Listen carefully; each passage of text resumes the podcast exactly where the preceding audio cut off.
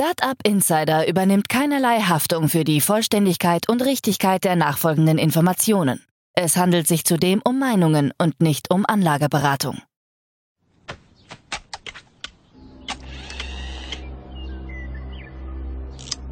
To infinity and beyond!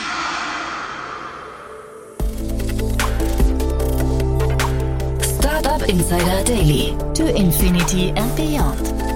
Podcast rund um Blockchain, Krypto, NFTs und Web 3.0. Herzlich willkommen zu To Infinity and Beyond. Mein Name ist Jan Thomas und ihr wisst ja, ich spreche hier jede Woche mit tollen Expertinnen und Experten in verschiedener Konstellationen über die Themen Blockchain, Krypto, NFTs, DeFi, Web 3.0, Metaverse und alles, was die Wirtschaftswelt von morgen bestimmen könnte. Heute spreche ich mit Romina Bungert und Daniel Höpfner und wir haben ja eine ganze Reihe an verschiedenen Themen gehabt. Es ging mal wieder sehr viel um Regulationen, aber es geht auch um tolle andere Themen, zum Beispiel eine Finanzierungsrunde, die ich so noch nicht gesehen habe. Also freut euch auf ein tolles Gespräch. Hier kommen, wie gesagt, Romina Bungert und Daniel Höpfner und die neueste Folge von To Infinity and Beyond. Startup Insider Daily. To Infinity and Beyond. Ja, sehr schön. Heute mit Romina Bungert und Daniel Höpfner. Hallo, ihr beiden. Guten Morgen. Hallo Jan. Toll, dass wir wieder sprechen. Ich bin ja immer wieder erstaunt, ähm, was ihr an Nachrichten ausgrabt, mitbringt, wie viel da passiert. Ich, euer Kopf muss doch jedes Mal rauchen, ne? was so pro Woche hier in der ganzen Kryptowelt passiert. Die Woche rauchte vor allem in den Amerikanern. Oder man schüttelt den Kopf den ganzen Tag. Ja, also ich ja, das ist ein gutes Unterhaltungsprogramm. total. Ne? Ich bin ja immer, also ich, ich bekomme ja von euch quasi die Themen immer rübergerufen, über die wir sprechen. Bin jedes Mal erstaunt, was ihr da so alles irgendwie äh, die Woche au über ausgrabt und wie viel auch passiert. Ich würde fast sagen, wir, wir steigen direkt ein. Ne? Ähm, das große Thema Exchanges und die SEC. Ne? Ja, die haben uns auch diese Woche wieder äh, auf Trab gehalten.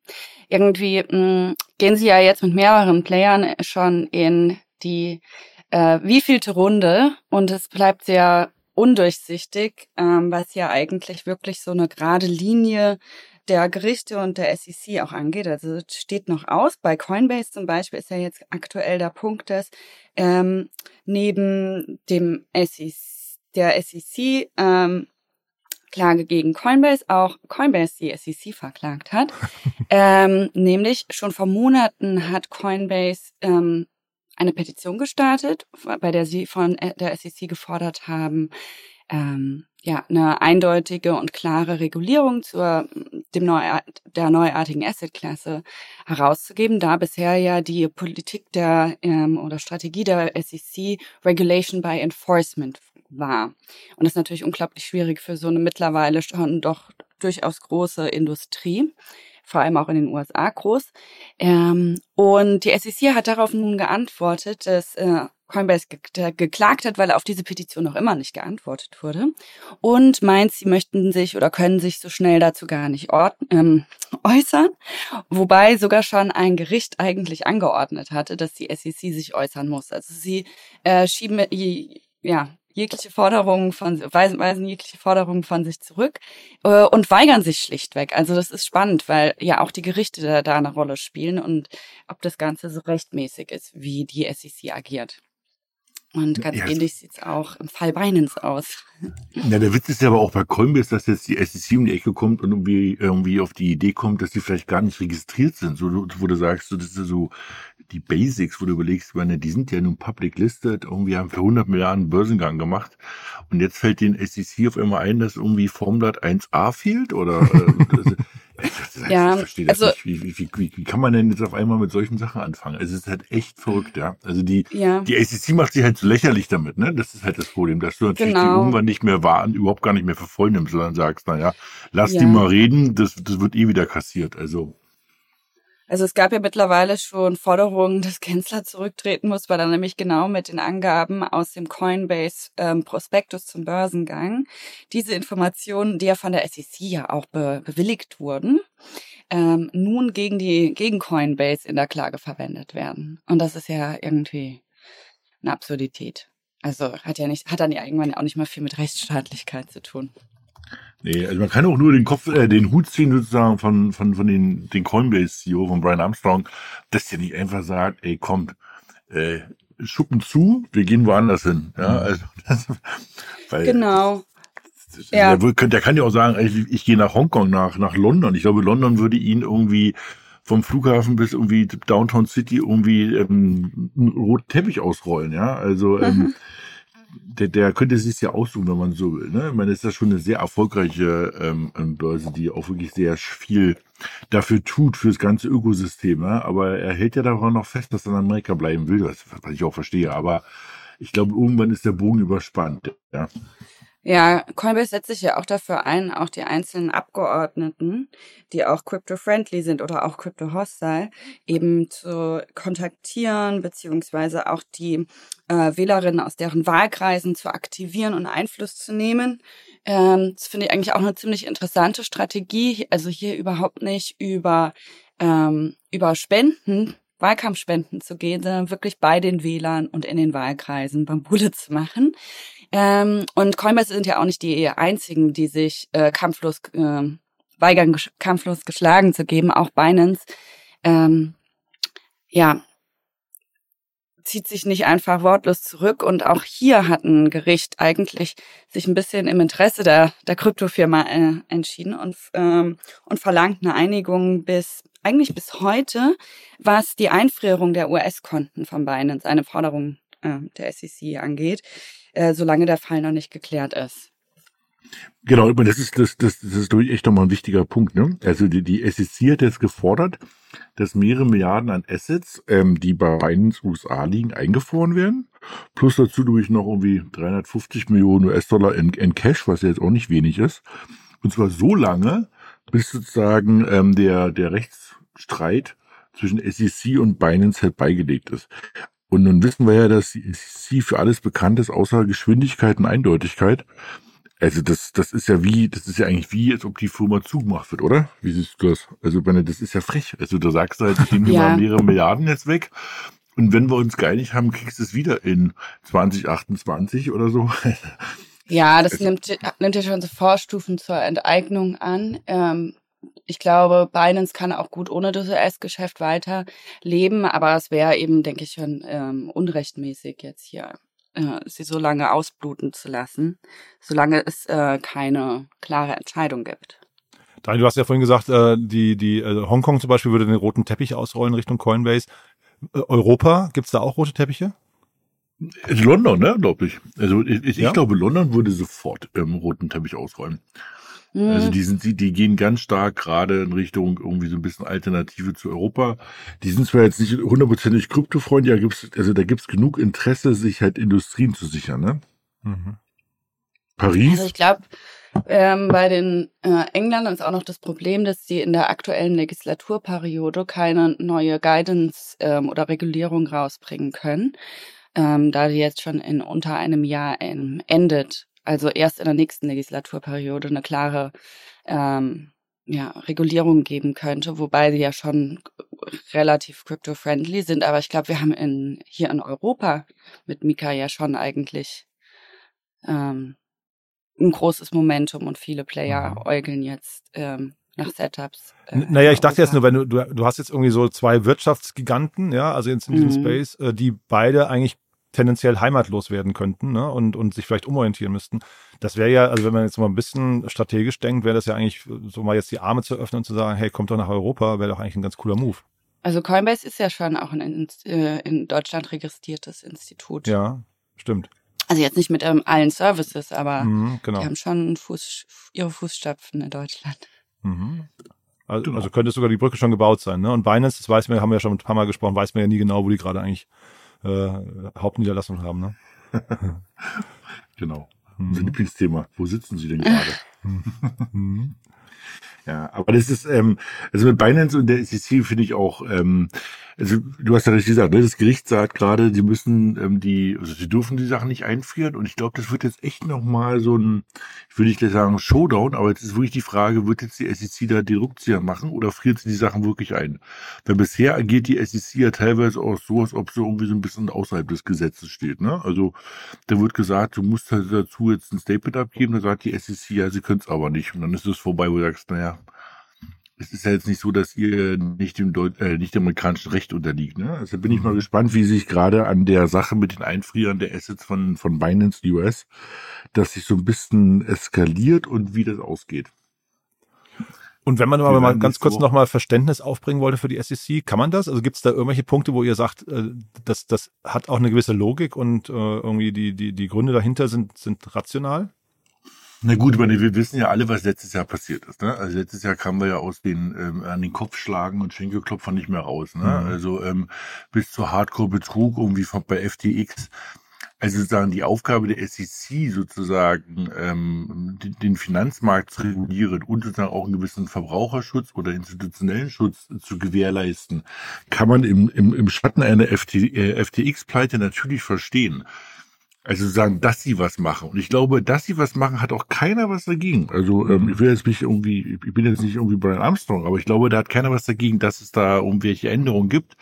Ich glaube, was halt keiner verstehen kann, aber Romina, korrigier mich, du bist da tiefer drin, dass die SEC so rumwabert dass sie einfach nicht, also die ist weder Fisch noch Fleisch, sondern die ist irgendwo was dazwischen und ähm, auf der einen Seite ähm, benutzt sie Argumente ähm, gegen ähm, irgendwelchen Player, gleichzeitig werden die dann dafür wieder benutzt, wo du sagst, mach doch ein, ein, klares Statement und dann können alle damit leben und das machen sie halt nicht und das kann ich zumindest nicht nachvollziehen. Ich weiß auch nicht, auf was ja. sie warten.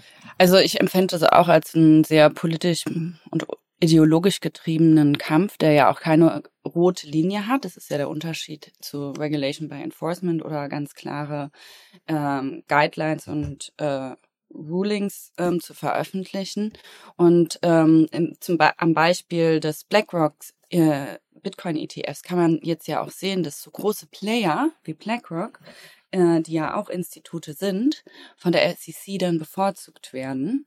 Während mhm. zum Beispiel Coinbase, die ja auch, ähm, also neben den Crypto-Assets, die sie anbieten und ähm, dem Staking, beziehungsweise jetzt auch der Initiative für eine dezentrale Exchange, ähm, ja immer von der SEC in Hype, also ein bisschen kriminalisiert werden, nur weil sie sich nicht mit allen Geschäftstätigkeiten ähm, äh, direkt unter eine Aufsicht stellen lassen, sondern da ein bisschen granulareren Ansatz fahren. Und ähm, und das ist äh, so eine so eine so eine pauschale Ab äh, sagt man Abfertigung und äh, ja Kriminalisierung äh, finde ich schwierig und ist für mich ganz klar auf einer ideologischen Ebene und nicht auf einer rechtlich fundierten.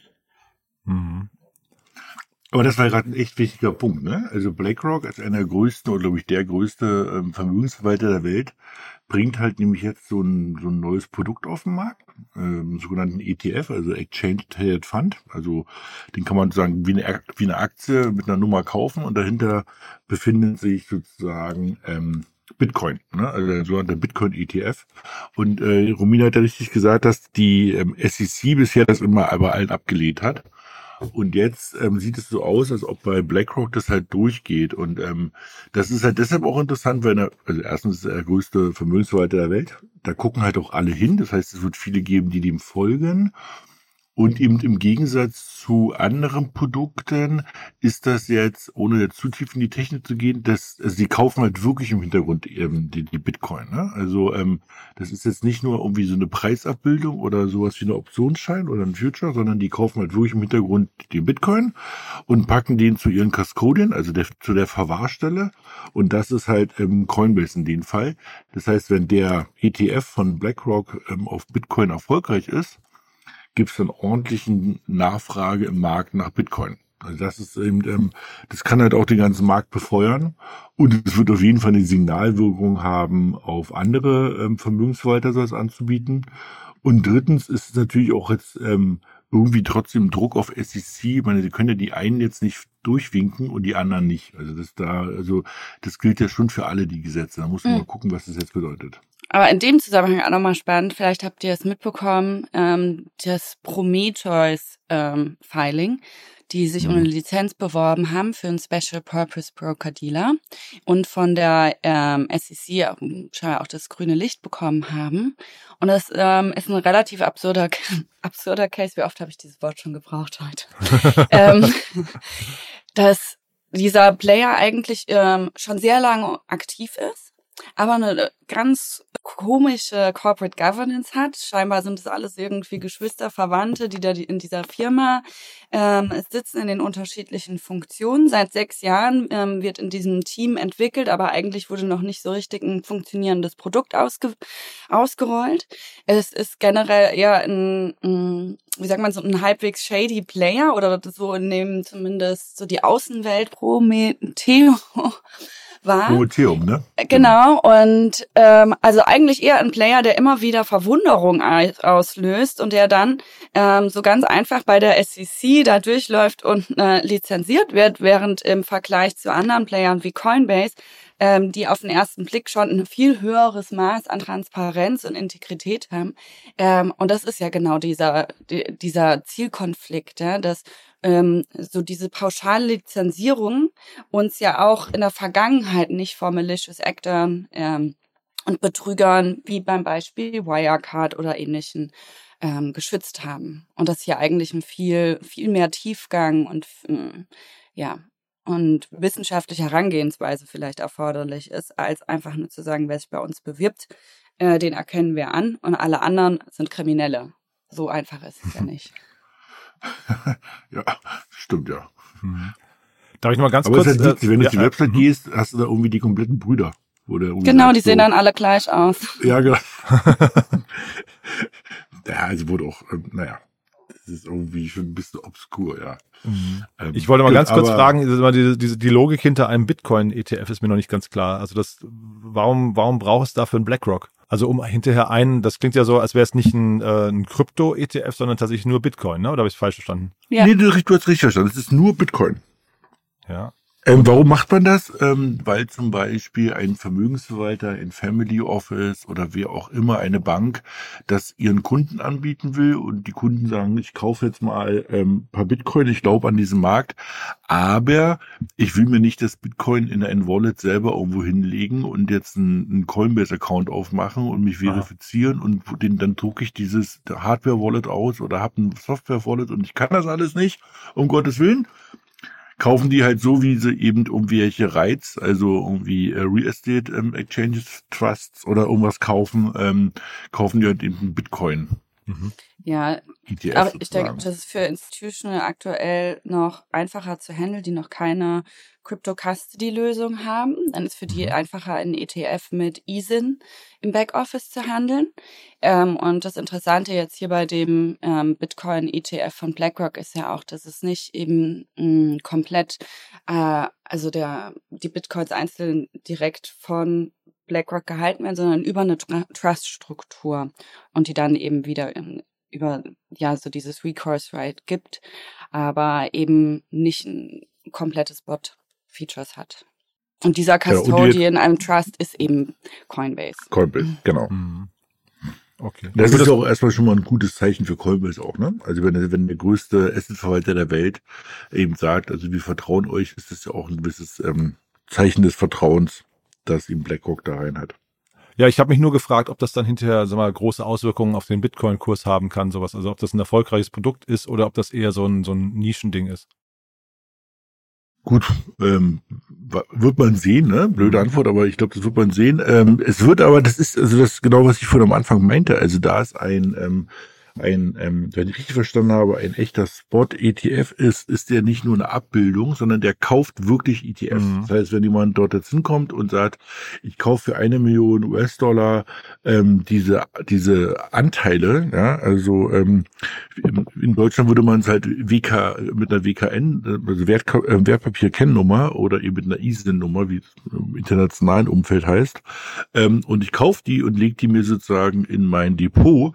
Dann in dem Moment kauft halt eben ähm, BlackRock wirklich ähm, Bitcoin am Markt und legt die sich oder legt die zu Coinbase in ihr, in ihr, ihr Wallet sozusagen. Ne? Und ähm, das heißt, ähm, wenn der erfolgreich ist, weil irgendwelche großen Pension Funds bei BlackRock sagen, na endlich können wir mal hier ähm, ähm, Coinbase kaufen, äh, können wir endlich mal BlackRock, oh Gott, endlich mal Bitcoin kaufen, ähm, dann wird es natürlich eine Bewegung am Markt geben, na klar. Ah, spannend. Dann machen wir noch mal weiter. Ihr habt äh, auch von Ripple gibt's äh, gibt's News, ne? Ja, wir bleiben bei der SEC. Ich glaube, die haben den ganzen Tag zu tun, Leute zu verklagen. Wahnsinn. Na, Ripple ist ja auch so eine alte Geschichte, ne? Ich glaube, darüber haben wir schon ein paar Mal gesprochen. Also sie wurden ja in verschiedensten Arten und Weisen von der SEC verklagt. Mhm.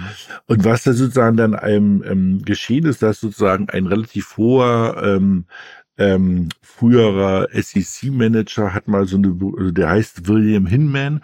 Und der hatte mal ähm, auch auf Video dokumentiert eine, eine Rede gehalten, wie er eigentlich diese Unterscheidung macht bei den ganzen verschiedensten Cryptocurrencies und ab wann ist es denn eine Security, also unterliegt sozusagen auch den, den, der, der, der Obacht sozusagen der SEC und da hatten eigentlich jetzt alle so ein bisschen gehofft, weil es gibt ja ein Video davon, wo zwar jetzt nicht der, der CEO, aber schon irgendwie höheres Management da relativ eindeutig ein paar Sachen zugunsten, ähm, also Ripples eigentlich auf Video aussagt. Aber jetzt haben sich wohl alle geeinigt, dass dieses Video wohl doch nicht so verwendet werden kann, weil das war wohl irgendwie, irgendwie im privaten Umkreis oder sowas. Also es wird halt nicht genutzt. Und der, der, der, der, der Legal Battle zwischen SEC und Ripple wird erstmal noch weitergehen. Also wie lange geht der, Romina? Drei Jahre, vier Jahre, fünf ja. Jahre? Ja, der müsste also, so kurz nach dem letzten Kryptowinter begonnen haben. Ja. Ist eigentlich ein Wunder, dass es Ripple noch gibt, ne? Muss man fast sagen. ja, die, so die haben ja auch, noch, ne? äh, ja. auch für einige positive News gesorgt. Wir haben es ja in den vergangenen ja, Folgen genau. schon erwähnt. Also mhm. sind noch nicht äh, tot geglaubt. Ja. Ja. Nee, wollte gerade sagen, weil ja auch verschiedenste ähm, große Banken und vor allem große Zentralbanken, ähm, ähm, ich glaube vor kurzem war es erst wieder ähm, in Kolumbien, nutzen wohl oder planen wohl Ripple zu nutzen für ihre ähm, diese CBDCs, also diese Central Bank Digital Currencies, also dieses digitale Zentralbankgeld, nennen wir es mal so. Ne? Und ähm, also ich hoffe nicht, dass die pleite gehen. Ich wünsche denen aber wie immer Klarheit. Ne? Also ich glaube, die, die ringen auch um Klarheit. Denen ist auch, glaube ich, langsam egal, wie der Prozess ausgeht. Hauptsache, geht in irgendeine, irgendeine Richtung aus. Ja? Mhm. Man hat halt das Gefühl, dass eben die SEC im Moment einfach nur alle hinhält, weil ich glaube, egal in welche Richtung es Klarheit gibt, es würde dem Markt gut tun. Und ich glaube, das, jetzt kann man halt überlegen, warum wollen sie das nicht, ja? Ich meine, vielleicht wollen sie auch warten, bis die, bis die Wahlen durch sind, weil dann sozusagen einfach sozusagen von der Seite nochmal neue Impulse gibt. Ähm, wir werden sehen, ja. Also, ich meine, die Wahlen dauern noch ein bisschen in Amerika, ja? Die haben gerade mal Vorwahlen dieses Jahr. Aber es gab ja auch die Headline, ob diese Hinman-Protokolle irgendwie zum Stolperstein werden für, für Ripple. Seht ihr das? Also ist das, hat das irgendwie eine, eine größere Relevanz für die? Also ich hätte gedacht, dass wenn sie benutzt werden dürfen, wäre das eher vorteilhaft für sie. Ja, ähm, jetzt haben sie sich wohl irgendwie geeinigt, dass sie es wohl erstmal nicht so richtig irgendwie nehmen. Ähm, also ich sehe es nicht, nein. Dass es jetzt irgendwie wirklich negativ für sie sein wird. Gucken wir ja, mal. Ich denke auch, dass es nochmal, also hat jetzt keinen großen Beitrag auf den generellen Case. Und genau. die Securities Classification. Dann lass uns mal darüber nach Asien gucken. Ja. Da, Weil da gibt das zumindest vom Gefühl, ich habe jetzt irgendwie so eine News irgendwie äh, vor kurzem gefunden, dass ähm, HSBC und ähm, wie Standard Charter, ein, sind ja nun beide einer der größten Banken der Welt, ähm, Jetzt wird es nämlich witzig, eher umgedreht, ne? Also der Regulator in Hongkong ist halt dafür, dass die endlich mal so ein bisschen mehr machen Richtung Krypto und dass die bestimmte Sachen halt auch äh, für den Retail wieder öffnen. Das heißt, da sieht man halt wirklich so eine Gegenbewegung, ne? Also da kann man fast, wir hatten es durch Furzen schon mal so, der Feind meines Feindes ist mein Freund, ja? Also wenn die Amerikaner gerade mit Krypto nicht klarkommen, ähm, stürzt sich ganz Asien da gerade wieder drauf und ähm, Hongkong gehört ja irgendwie auch zu China, darf man ja nicht vergessen. Das heißt, ich, Sachen, die in Hongkong funktionieren, werden dann irgendwann auch später in China eingeführt. Das heißt, das ist eigentlich mal ähm, ein Zeichen, dass die ähm, dass der, die, der, der Osten sozusagen, die Asiaten, das ähm, deutlich massives nehmen und irgendwie wirklich in der, in der großen, breiten Masse einführen wollen. Ja, wobei, ob es dann Main in China ankommt, das glaube ich, bleibt dann auch nochmal spannend. Die sind ja äh, da doch auch eher auf einer Hardliner-Politik gewesen die letzten Jahre. Ja, na, die haben halt Angst, glaube ich, dass irgendwie ihre Währung unter Druck kommt, ne? Dass ja, ja, genau. über, über diese, über das Krypto-Vehikel ähm, die Leute, die die Währung irgendwie unterhöhlen und sozusagen die Verkehrskontrollen unterwandern. Ja, also in der Hinsicht. Mal abwarten. Aber interessant ist es dann, dass die Regulatorik dort sagt, komm, lass uns jetzt mal was machen, ähm, um sozusagen ähm, eine gewisse Sicherheit für die Industrie zu haben. Ne? Und ähm, die sagen halt auch, ähm, Digital Asset Industry ist für sie Energieindustrien der nächsten Jahre. Ne? Und ähm, deshalb passt das so irgendwie zu diesem ganzen Thema Binance und Coinbase. Ja? Also ja. ich glaube, die werden dort schon mehr als irgendwie Einladung geschickt haben, aber ähm, ich kann auch verstehen, dass Coinbase jetzt nicht nach Hongkong geht, ja. Also. Ja, aber es ist einfach ähm, alle anderen, oder was heißt alle anderen, aber äh, viele große Aufsichten ähm, erarbeiten diese regulatorischen Rahmenbedingungen und die einzigen, die es nicht können, äh, sind die Amerikaner. Das ist auch unglaubwürdig. Die anderen haben ja durchaus kleinere Teams ja, oder kleinere Industrien, ähm, und schaffen es trotzdem. Ich, ich muss sagen, ich habe es auch noch nicht verstanden, auf was die Amerikaner warten wird. Also meine Einzelerklärung ist, dass die so ein bisschen rauszögern, weil mein Gefühl ist ja gar nicht, dass sie das jetzt irgendwie alles verhindern, sondern dass sie einfach alles nur rauszögern wollen, bis eben in Richtung Wahl. Aber das, das ich glaube nicht, dass sie das schaffen. Das sind jetzt noch zweieinhalb Jahre, ja. Also das, ich weiß nicht, wie sie durchhalten wollen, zweieinhalb Jahre das nicht zu regulieren. Also dann, mhm. ich glaube, dann gehen ruhig die Leute, ja. Also die Firmen in dem Bereich. Ja, also bin ich mal gespannt. Ja. Ja. Mm, dann haben wir eigentlich, glaube ich, jetzt alles, was so Regulatorik angeht, schon ausreichend tief ähm, bearbeitet. Und Die Köpfe vor, ausreichend lang geschüttelt, ja. Genau, ein bisschen zu den positiven Nachrichten übergehen. Ja.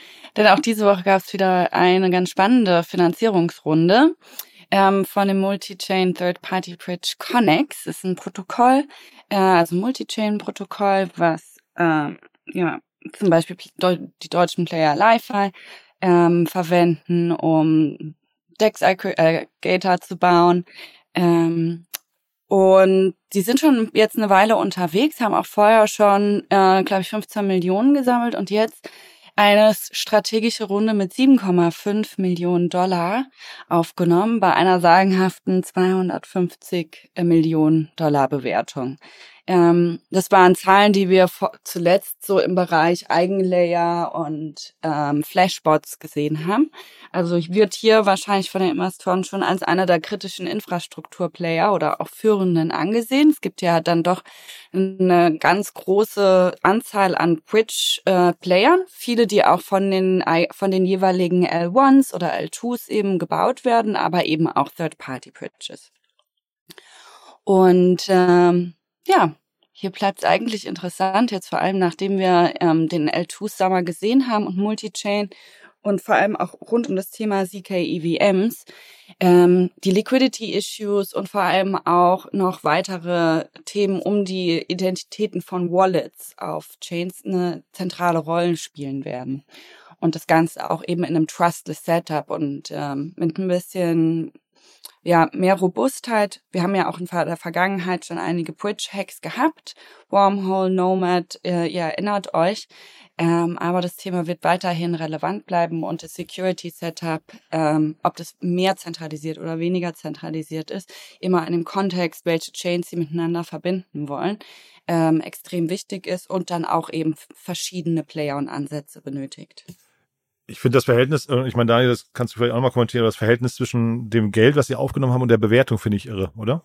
Also, also in der alten Welt, ne, wie man so schon nennen würde, völlig untypisch. Ja, ja. Weil wenn du nach Adam Ries ähm, bedeutet das, dass irgendjemand dort jetzt irgendwie drei Prozent ähm, Equity Stake drin hat was ja irgendwie eigentlich keinen interessiert. Jetzt mhm. kommt natürlich wieder die berühmte Web3-Logik, wo man halt sagt, naja, mich interessiert eigentlich das Equity nicht, ja, sondern der hat unter Umständen ähm, bestimmte Tokens bekommen oder vielleicht hat er auch bestimmte ähm, Governance-Tokens bekommen, vielleicht sogar mehr als ähm, diese drei Prozent, wenn man das so vergleichen würde. Das kann man halt jetzt immer echt schwer nachvollziehbar gestalten, weil du nicht weißt, welche Token die es gibt dahinter. Ne? Mhm. Aber, Aber Equity, gebe ich dir recht, ist komisch. Ja? Also ich sehe das tatsächlich öfter im Moment, dass sehr gute Teams ein klein bisschen Kapital aufnehmen, um noch äh, ja ein bisschen mehr Liquidität zu haben oder den Run, mit, mit dem Runway noch besser klarzukommen, aber ohne äh, expansive Wachstumspolitik äh, zu betreiben, sondern zum Beispiel einfach nur um ihre Traction äh, zeigen zu können, einfach noch ein bisschen mehr Puffer haben.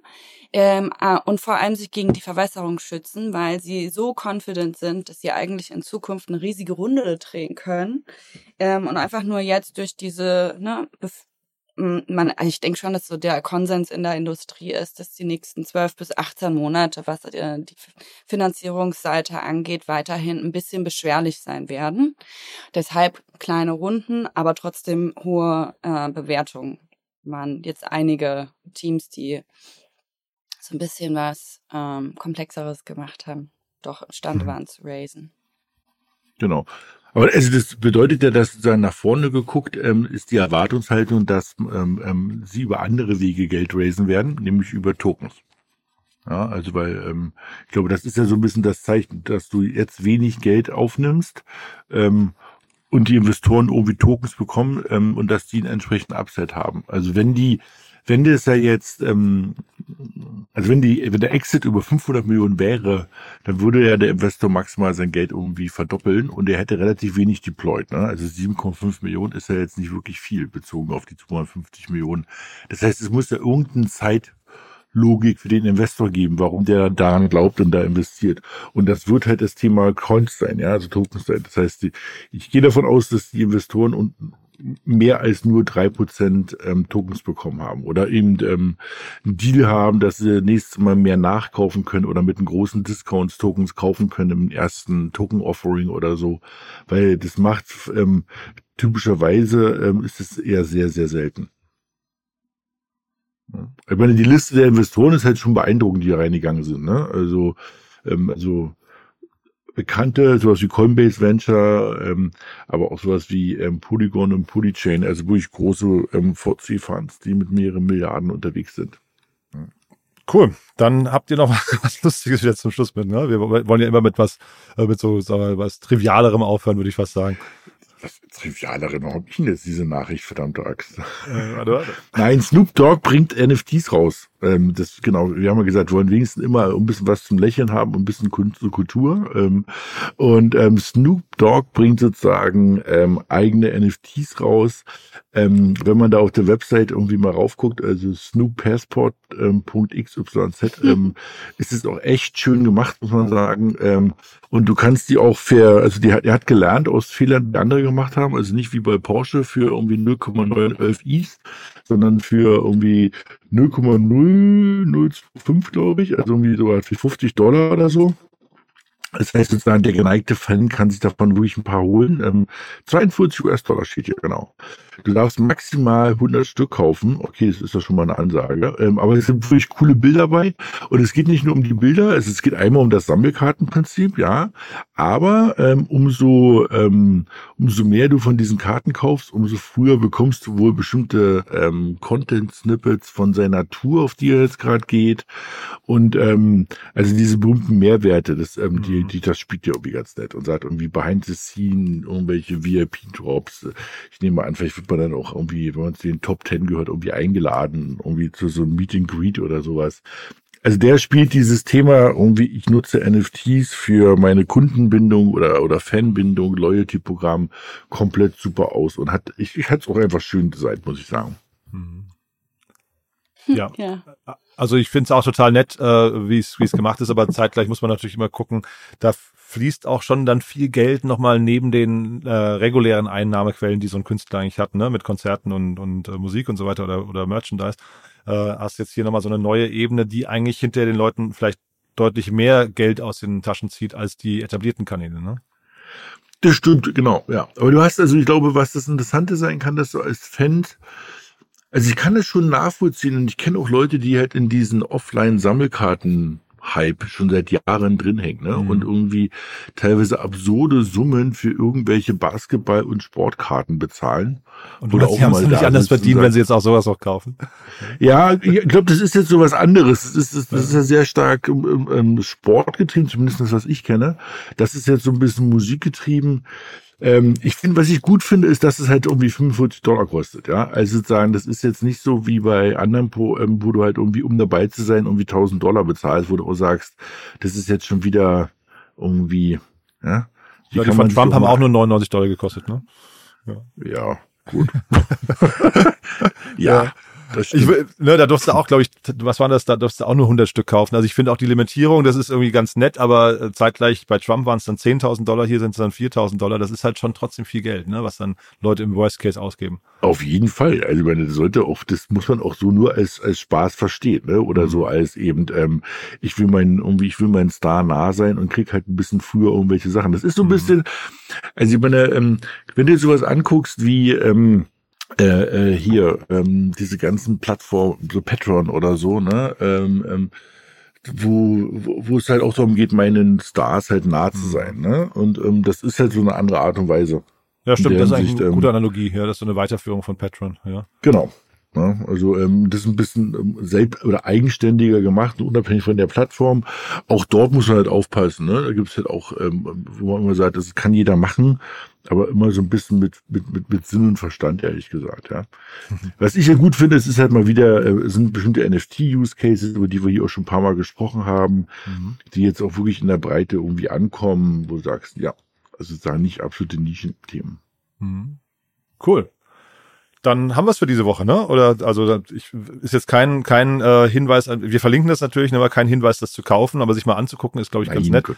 Ne, ja. um Gottes Willen, ne? Ähm, nee, aber ansonsten war es doch war's doch cool, war eine sehr regulatier, äh, regulationsbestimmte ähm, Woche, ne, muss man leider sagen. Ähm, ja. ja. Wird wahrscheinlich auch noch Wird ein bisschen, uns wahrscheinlich ja. auch noch weiter ein bisschen beschäftigen. Auch gerade gedacht. Ja. Ich wollte gerade sagen, also ich halte die Wette, dass das so weitergeht, ja. Also das also, wenn, also wir haben ne, Binance, Coinbase und ähm, Ripple. Ripple. Kraken hatten wir auch schon. Stimmt, Kraken wurde ja auch noch verklagt, ne? Also eigentlich ist es schon so. Eigentlich, eigentlich, muss man ja verklagt werden von der SEC, sonst ist man ja gar nicht im Spiel. Ne? Mhm. Also. Ja, sonst hast du kein, kein, kein wertvolles Brand, ne? Aber zeitgleich, äh, ich finde, Daniel, du hast es vorhin auch richtig gesagt, ne? Im letzten Jahr ist halt so viel kaputt gegangen. Ähm, vielleicht ist jetzt dieses Jahr das Jahr des Aufräumens und des, des Neujustierens und Regulierens. Und dann kann man vielleicht ab dem nächsten Jahr dann irgendwie, äh, weiß nicht, auf, auf sicherem Boden, sicherem Terrain irgendwie äh, aufbauen. Also genau, also man, man muss halt auch äh, fairerweise auf den Boden gucken und sagen, da ist letztes Jahr schon echt viel schiefgegangen. Ja? Mhm. Und da sage ich jetzt aber auch explizit nicht nach dem Motto Krypto, sondern das war halt irgendwie Betrugshölle, ja, aber ja. die waren halt in dieser Kryptowelt. Und deshalb kann ich auch ein bisschen verstehen, dass so ein Regulator sagt, er muss sich das halt irgendwie mal angucken. Was ich nicht verstehen kann, ist wie gesagt, dass er ähm, das so hinzieht. Und da hört bei mir auch so, weil das ist einfach auch, jetzt hört sich so komisch an, nicht fair, aber ich meine, mhm. also eine Gesellschaft lebt ja auch davon, dass man halt eben die Leitplanken links und rechts kennt. Ne? Und wenn irgendjemand nur sagt, naja, also nach rechts darfst oder nach links darfst du nicht, ähm, mhm. ich kann dir nur nicht sagen, wie weit, das ist ja keine Aussage. Du wirst ja irgendwie wissen, in was für einem Rahmen du halt Business machen willst und darfst und kannst. Ne? Aber vielleicht, vielleicht ist das genau das, was jetzt dieses Jahr passiert, ne? Das meine ich damit. Also ja. vielleicht, vielleicht braucht man jetzt auch, auch wenn es dann übertrieben klingt, aber vielleicht muss so eine SEC da jetzt auch mal übers Ziel hinausschießen, einfach damit äh, die, die äh, Leitplanken, wie du es gerade sagst, äh, richtig gesetzt werden. Naja. Jupp. Gut. Hat großen Spaß gemacht. Ja, dann ähm, ja, ja freuen wir uns ja. nächsten, nächste Woche wieder auf viele Regulations-News oder vielleicht auch was anderes. Guck mal. Ne? Genau. Danke euch beiden. Super, ein schönes Wochenende. Ja, euch auch. Tschüss. Tschüss. Startup Insider Daily to Infinity and Beyond. Der Expertendialog mit Daniel Höpfner und Kerstin Eismann rund ums Thema Krypto, Blockchain und Web 3.0. Ja, das war unsere dieswöchige Ausgabe von To Infinity and Beyond und das waren Romina Bungert und Daniel Höpfner. Hat mir großen Spaß gemacht. Ich hoffe euch auch. Es waren wie angekündigt ein paar Regulationsthemen dabei. Wir haben aber auch gerade im Nachgang schon drüber gesprochen. Wir werden in Zukunft dafür sorgen, dass die Regulationen, auch wenn sie gerade das Tagesgeschehen bestimmen, in Zukunft nicht mehr diesen Podcast äh, komplett einnehmen, sondern dass wir trotzdem die Vielfalt der Themen, die es draußen am Markt gibt, äh, versuchen hier abzubilden und den Regulationsthemen, diesen ganzen Kämpfen zwischen der SEC und den großen äh, Exchanges dann einfach ein bisschen ein kleineres Zeitfenster äh, geben werden. Ich glaube, das ist im, im Sinne von allen, aber naja, wie gesagt, Regulationen bestimmen halt nun mal gerade leider das Tagesgeschehen. So, das nur als kurzer Hinweis am Rande und ja, wenn es euch gefallen hat, gerne weiterempfehlen. Ihr wisst ja, wir freuen uns hier immer über neue Hörerinnen und Hörer, die uns noch nicht kennen. Dafür schon mal vielen, vielen Dank an euch und ansonsten euch ein tolles Wochenende. Ein tolles Wochenende. Vielleicht noch ganz kurz der Hinweis auf unseren Newsletter. Ihr habt es wahrscheinlich mitbekommen, es gibt flankierend zu diesem Podcast hier eine Newsletter, die findet ihr auf www.startupinsider.de. Das heißt, schaut doch mal vorbei, wenn euch die Startup-Szene interessiert, dann ist das wahrscheinlich ohnehin ein Portal, das ihr unbedingt mal ausprobieren solltet solltet. Aber ihr findet dort, wie gesagt, auch einen Krypto-Newsletter, der dann einmal in der Woche noch weitere News vertiefend zu diesem Podcast liefert. Äh, kann mir vorstellen, für den einen oder den anderen von euch ist das wahrscheinlich echt ein spannendes Thema. Das findet ihr auf www.startupinsider.de. Von meiner Seite aus euch ein tolles Wochenende, genießt die Sonne und wir hören uns ja vielleicht morgen wieder zum Media Talk. Am Sonntag dann unser Bücherpodcast Startup Insider Read Only. Und falls das alles nichts für euch ist, dann hören wir uns vielleicht am Montag in gewohnter Frische mit den Morgennachrichten oder unserem Investoren-Talk Investments und Exits. Bis dahin, alles Gute. Ciao, ciao.